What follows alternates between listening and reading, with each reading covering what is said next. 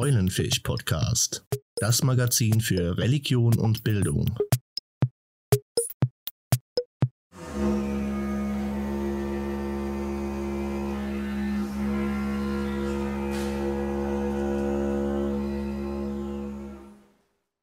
Titel Didgeridoo Einhauchen des Grundtons.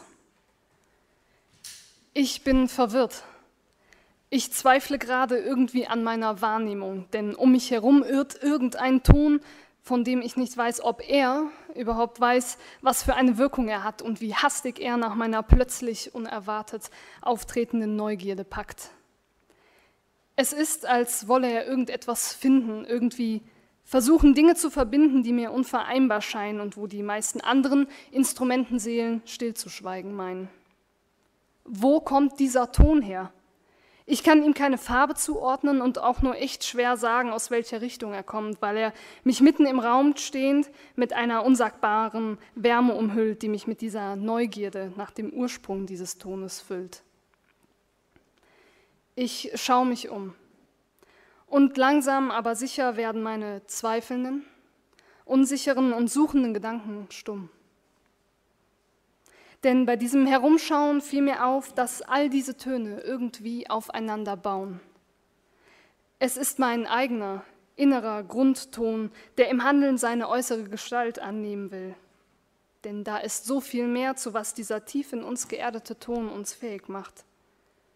Die Herzen weiten, sich darauf vorbereiten, dass das, was kommt, schon längst ist, bevor es einer überhaupt vermisst. Und mal ehrlich, wer ist dieser einer? Deiner, meiner, keiner oder vielleicht doch das Gegenüber, das sich manchmal kleiner macht, damit die Schwachen größer sind und diese vernormte Gesellschaft endlich nicht mehr über sie lacht?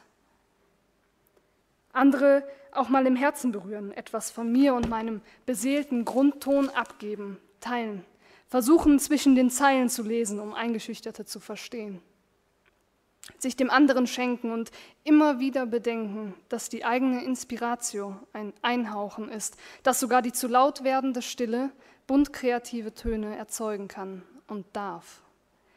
Denk mal nach, wie helfe ich denn den Zweiflern, ohne je selbst gezweifelt zu haben?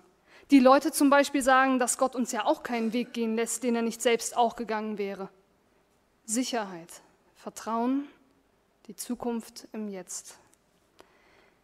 Aufmerksam verfolge ich jeden einzelnen Schritt meiner Füße ins Unbekannte, vor welchem sie kürzlich noch davonrannten und sich panisch an alle gewohnten Rituale, Werte und Perspektiven banden.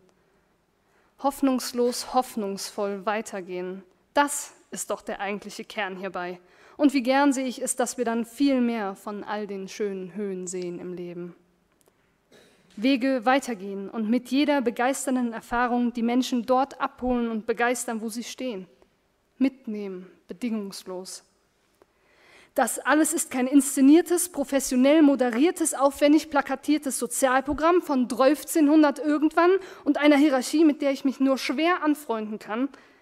Es ist nichts Geringeres als das Echo auf den ureigensten Ton, der keinerlei Inszenierung bedarf, weil er in jedem wohnt von Gott geschenkt. So, dass sich jeder wieder in sich selbst geborgen fühlt, der Seelenhunger gestillt wird und wir dieses wunderbare Bild von Zuversicht im Herzen tragen. Lebe das, was du schon begriffen hast, selbst wenn du nicht begreifst und durch Zweifel nicht mehr weiter weißt. Aus der Angst Gestalt anzunehmen und für andere nach außen zu treten, Mut entwickeln und wahrnehmen, wie du nach außen hin für andere strahlst und weisendes, ansteckendes Licht sein kannst. Dort, wo die Dynamis zum Haptomai wird, in der unscheinbaren Gegenwart, da beginnt das Reich Gottes, ohne Urteil darüber, ob Zweifler, Sünder oder Lästige. Dann nehmen wir Fremdes und Suspektes mit unserem Grundton auf und lassen zu, dass ich mit Hilfe von Mut eine Melodie darüber legen und gestalten darf. Farbensymphonie. Und das ist gut so, denn wir alle sind letztendlich immer eine Schrift, aus dem jeder lesen darf.